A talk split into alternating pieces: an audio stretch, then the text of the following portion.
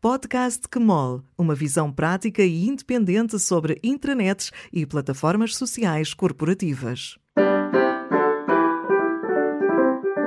Olá, o meu nome é Ana Neves e este é o vigésimo episódio do Podcast Quemol, Série B.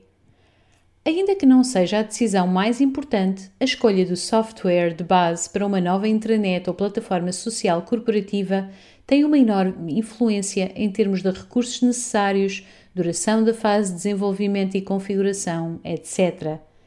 Para o quinto episódio da série original do podcast Gmol, quis ouvir James Dellow.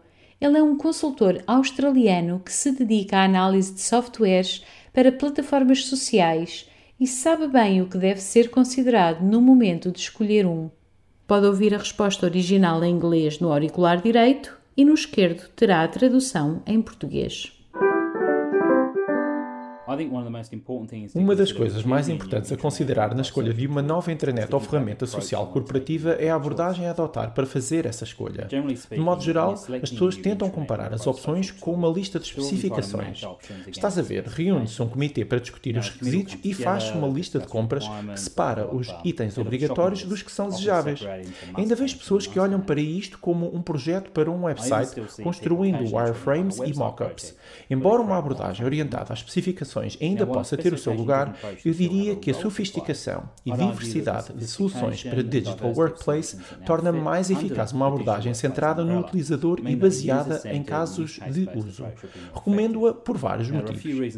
Em primeiro lugar, significa que pode ter uma posição agnóstica em relação à tecnologia e considerar uma gama mais ampla de produtos e soluções.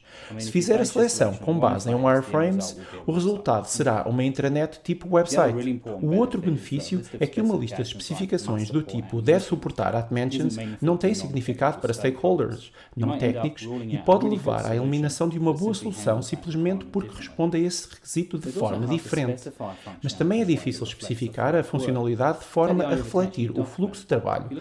Considera a ideia de anexar um documento. Numa solução como o Teams, há uma grande complexidade que acontece nos bastidores representando muitas ações simultâneas na plataforma Microsoft 365. A partilha de um documento no Teams é totalmente diferente de, por exemplo, numa ferramenta como o Slack, mas as pessoas tentam transformar essa tarefa numa curta frase na lista de requisitos.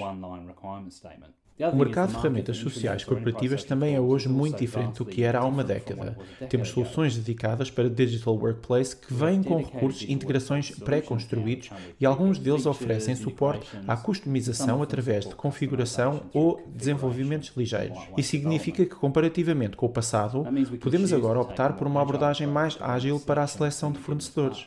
Nenhuma das abordagens está errada, mas a escolha que fizer pode orientar a sua organização para diferentes tipos de soluções. O podcast Kemol é uma edição da Noman, uma empresa que desenha estratégias e operacionaliza projetos de partilha e retenção de conhecimento, colaboração e comunicação interna. Se gostou deste episódio, partilhe-o com colegas e amigos e, se ainda não o fez, subscreva o podcast Kemol nas principais plataformas. Este podcast tem edição de Daniela Azevedo, música de André Silva.